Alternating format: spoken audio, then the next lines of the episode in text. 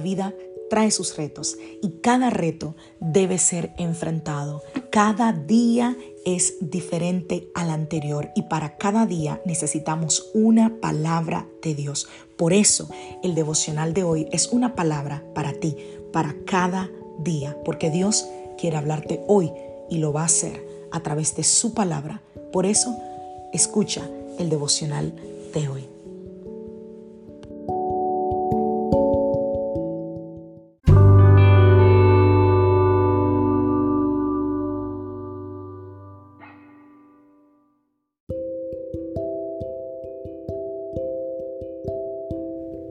Devocional del día de hoy. ¿Otro Dios? Vamos a la palabra del Señor. Jueces capítulo 2 a partir del verso 1. El ángel del Señor subió de Gilgal a Boquín y dijo a los hijos de Israel, yo los saqué de Egipto y los traje a esta tierra que juré dar a sus antepasados. Y dije que nunca rompería mi pacto con ustedes. Por su parte, ustedes no debían hacer ningún pacto con los habitantes de esta tierra, sino destruir sus altares. Pero desobedecieron mi mandato. ¿Por qué lo hicieron? Ahora declaro que ya no expulsaré a los pueblos que viven en la tierra de ustedes. Ellos les serán espinas clavadas en el costado y sus dioses serán una tentación constante para ustedes. Cuando el ángel del Señor terminó de hablar a los israelitas, el pueblo lloró a gritos. Por eso llamaron al lugar Boquim, que significa llanto, y allí le ofrecieron sacrificios al Señor. Wow. Ayer vimos que Dios tiene un pacto con nosotros, pero ¿Qué impide o por qué ese pacto no se llega a cumplir en nuestras vidas? Hablábamos de que Josué y su generación habían dicho que no irían en busca de otros dioses. Pero vemos en la historia que nuevamente el pueblo desobedeció a Dios y fueron tras otros dioses. Y el ángel del Señor que hemos enseñado en nuestros estudios bíblicos, que no es más que la personificación de Cristo en el Antiguo Testamento, es una teofanía, le dice, ustedes no han obedecido mi voz. Y aquí vemos confirmado que esto es una teofanía, porque un ángel no puede hablarle al pueblo en nombre de sí mismo, sino que es solo Dios. Ustedes no han obedecido mi voz, o sea, es Dios mismo hablándole al pueblo. ¿Por qué han hecho esto? Por eso yo digo también, no los echaré de delante de ustedes, sino que les serán adversarios y sus dioses les servirán de tropiezo. Aquí hay algo muy importante. Cuando le quitamos a Dios el primer lugar en nuestras vidas, algo más se va a convertir en Dios. Llámese trabajo, dinero, novio, novia, esposo, esposa, hijos, posesiones, negocios, lo que sea. Y claramente podemos ver que esas cosas van a servir de tropiezo.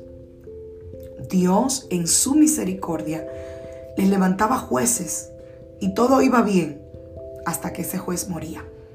¿Por qué? Porque el pueblo entonces regresaba atrás y se corrompía. Eso me recuerda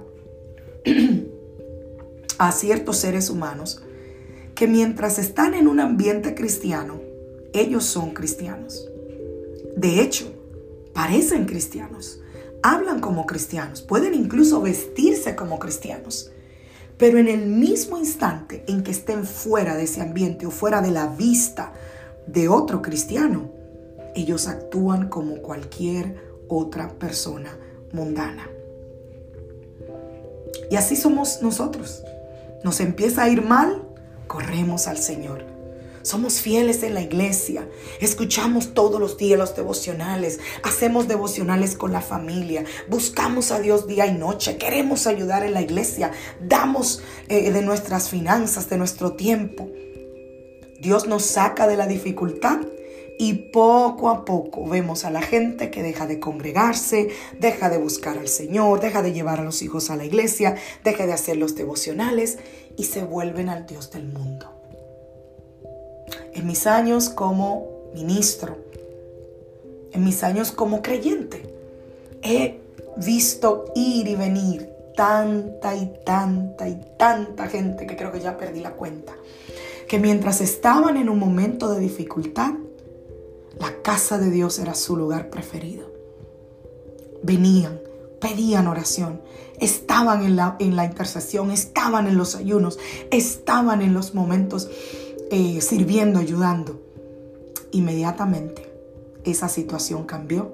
Inmediatamente ese esposo cambió, esa esposa cambió, los hijos vinieron del país donde tenían que venir o, se, o salió esa persona que estaba presa, ya no está presa, o Dios me restauró la salud, o las finanzas se empezaron a arreglar, cualquiera que sea el problema. Inmediatamente eso empieza a cambiar.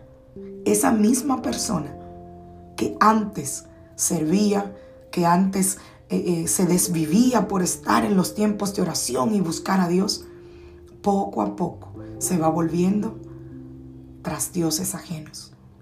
Va regresando a su antigua manera de vivir. ¿No es esto lo mismo que hacía el pueblo? Pero no nos vayamos más lejos. ¿Qué tal nosotros que estamos en la casa de Dios, que servimos al Señor? Cuando las cosas van mal, nuestro tiempo de búsqueda y de oración es, wow, importante. Pero cuando las cosas empiezan a arreglarse un poquito, tendemos a descuidar nuestro tiempo de oración y de búsqueda. Hoy te invito a que examines, a que examinemos, porque esto primero me habla a mí, que examinemos nuestro corazón y que busquemos, número uno, si hay algún otro Dios en el lugar del Dios verdadero. Número dos, que veamos las intenciones de nuestro corazón. Lo que hago hoy para Dios.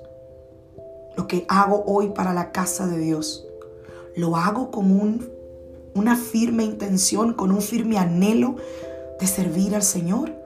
O lo hago porque tengo una situación difícil que quiero ayuda del Señor. No está mal acudir a Dios en tus momentos duros y difíciles. No, todo lo contrario, está bien.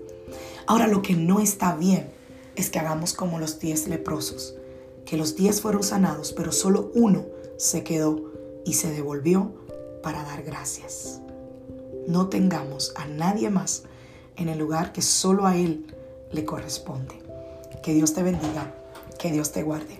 Soy la pastora otro hijo de la iglesia Casa de Su Presencia, y te saludo desde Greenville, Carolina del Sur, deseándote que tengas un feliz día.